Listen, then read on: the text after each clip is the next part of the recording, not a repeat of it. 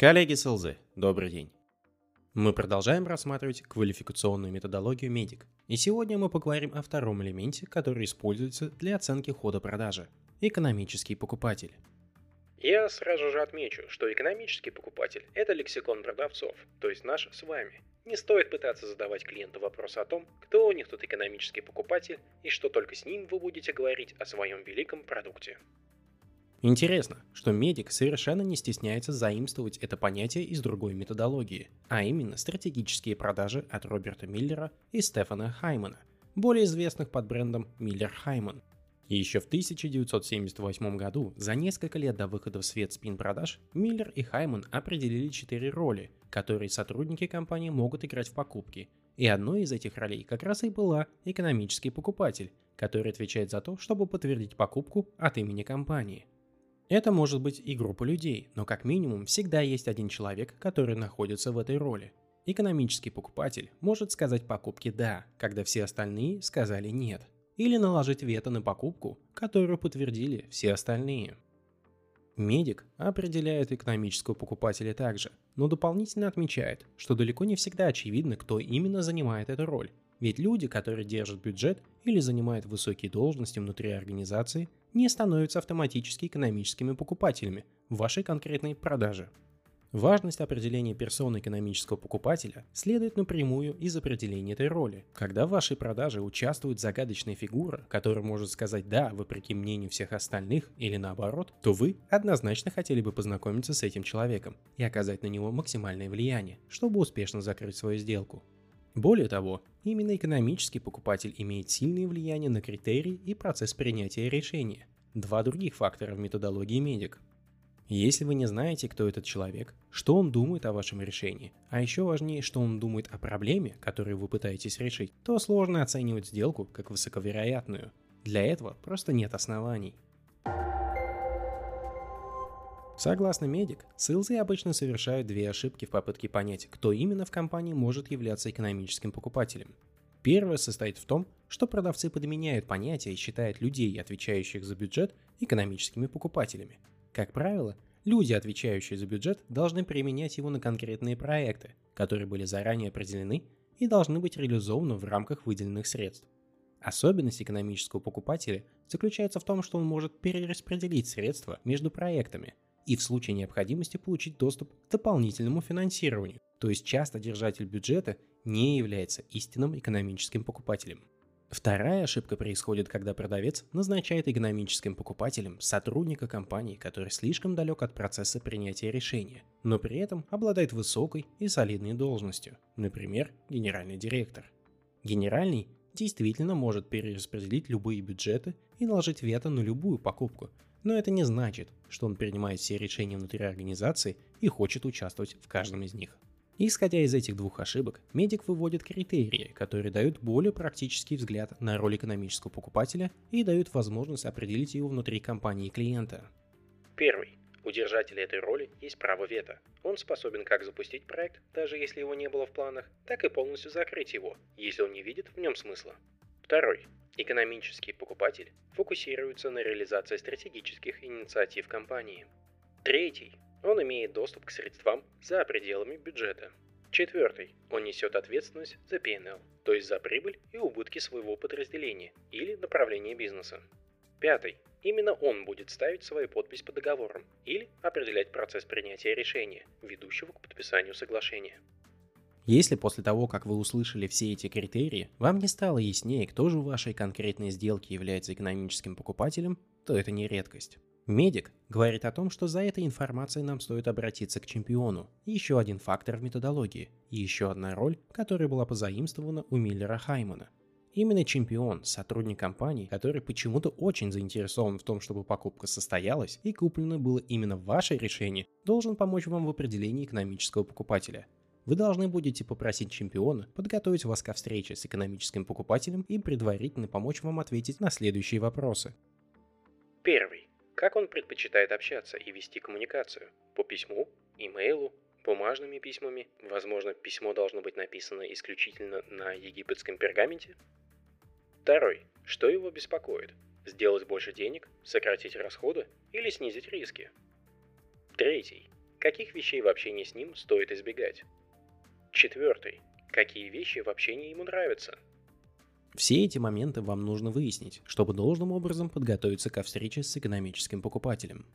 Но нередко вы будете встречать сопротивление, и представители компании не будут гореть большим желанием представить вас экономическому покупателю при первой возможности. Скорее всего, вас будут держать от него как можно дальше и как можно дольше. Если это так, то, во-первых, вам стоит объяснить вашему чемпиону или другому контактному лицу в компании, в чем ценность того, что вы встретитесь с экономическим покупателем. Объясните, что общение с такими людьми и есть ваша работа, которая поможет чемпиону приобрести то, что ему нужно. Во-вторых, Подготовьте вашего чемпиона к тому, чтобы он начал говорить на языке экономического покупателя. Чемпион может даже не догадываться, что причины, по которым он хочет купить ваше решение, будет сильно отличаться от причин, по которым этого может захотеть экономический покупатель.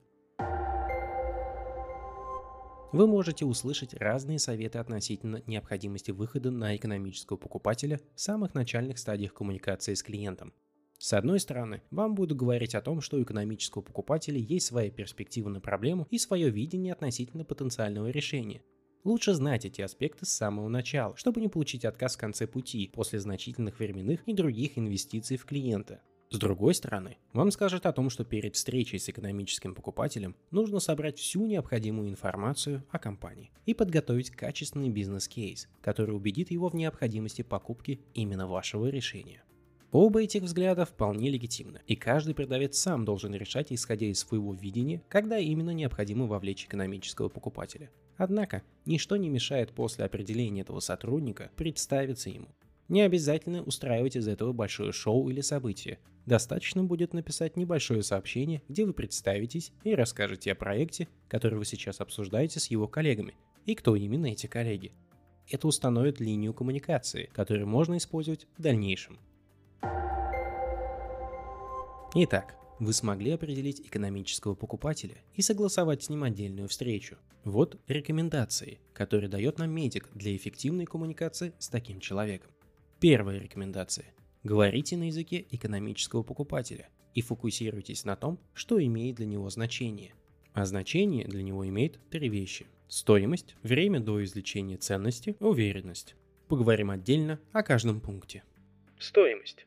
Когда экономический покупатель думает о стоимости, он рассматривает не только расходы на покупку вашего решения, которые указаны в коммерческом предложении, но и добавляет к этому стоимость ресурсов, необходимых для имплементации и поддержания решения. И это не включая то, что принимая ваше предложение, он отказывается от других альтернатив использовать средства компании. Именно поэтому вам важно говорить с ним на языке метрик, в частности, про метрики возврата на инвестиции, с учетом всех вложений клиента в решение. Время до извлечения ценности. Экономический покупатель будет оценивать, сколько потребуется времени перед тем, как ваши решения начнут приносить ценность и насколько это сочетается с другими инициативами и задачами компании. Нередко он будет думать о результатах в категориях кварталов и финансового года, а значит, вам также стоит оперировать этими сроками. Подготовьте информацию о том, когда все инвестиции клиента в решение окупятся, когда клиент начнет извлекать ценность, превышающую стоимость вашего решения, и какой возврат на инвестиции он получит в дальнейших периодах. Уверенность. Насколько все лица, которые участвуют в принятии решения о покупке, уверены именно в вашем решении. Экономический покупатель, скорее всего, будет общаться со своими стейкхолдерами, кто задействован в принятии решения о покупке. Он может сказать «да», когда все остальные сказали нет вашему решению. Но необходимо учитывать, что экономический покупатель часто не будет экспертом в конкретном продукте, и для того, чтобы принять решение, будет опираться на своих коллег, которые обладают большей экспертизой в вопросе. Это означает, что когда все стейкхолдеры уверены в вашем решении, экономический покупатель с большей вероятностью поддержит мнение своих коллег и согласится приобрести именно ваше решение. Кстати, это важный момент. Многие СЛЗ в начале своей карьеры уверены, что только ЛПР и экономические покупатели достойны слушать их прославляющие песнопения об их продуктах. Но, поймите меня правильно, еще ни одного экономического покупателя в мире, а это, как правило, высокие должности внутри организации, не нанимали, чтобы они проводили как можно больше бесполезных встреч со всеми продавцами, которые вздумали с ними встретиться. Подчиненные экономического покупателя и те, кто непосредственно испытывает боль, которую ваш продукт решает, неоценимы полезны в том, чтобы дать вам необходимую информацию и подготовить бизнес-кейс для покупки. Вполне возможно, что вы даже так и не поговорите с этим экономическим покупателем из-за политики компании. И тогда самый реальный путь к продаже – как раз работа и подготовка вашего чемпиона к продаже внутри компании. Более того, как вы думаете, кому экономический покупатель больше будет доверять – вам или своим коллегам? Имейте это в виду, когда снова будете прорываться к ЛПР без подготовки. Вторая рекомендация. Будьте консультантом, а не продавцом.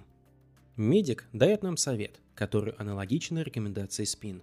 Сдерживайте свое желание приступить к рассказу о великолепии вашего решения. Задавайте вопросы. Задавайте вопросы, чтобы понять проблемы, задачи и цели экономического покупателя – не забывайте о том, что решение может представлять ценность для клиента только в контексте. Не понимая этого контекста, вы не сможете донести никакой ценности до этого экономического покупателя. Коллеги, сегодня мы рассмотрели факторы экономического покупателя в модели Медик. Сотрудник, выполняющий такую роль в процессе принятия решения о покупке, способен единолично решить исход сделки, несмотря на мнение остальных стейкхолдеров внутри организации. Именно поэтому Контакт с таким сотрудником и понимание его позиции имеет большое значение для успешного закрытия сделки. Если такого контакта нет и нет возможности узнать мнение экономического покупателя о решении, даже через других людей в организации, то впору задуматься о необходимости продолжать инвестиции в такую продажу. В следующем подкасте мы поговорим о критериях принятия решения. Следующий фактор в методологии медик. Подписывайтесь на подкаст, делитесь им с друзьями и коллегами, если хотите. Успехов вам и отличных покупок вашим клиентам!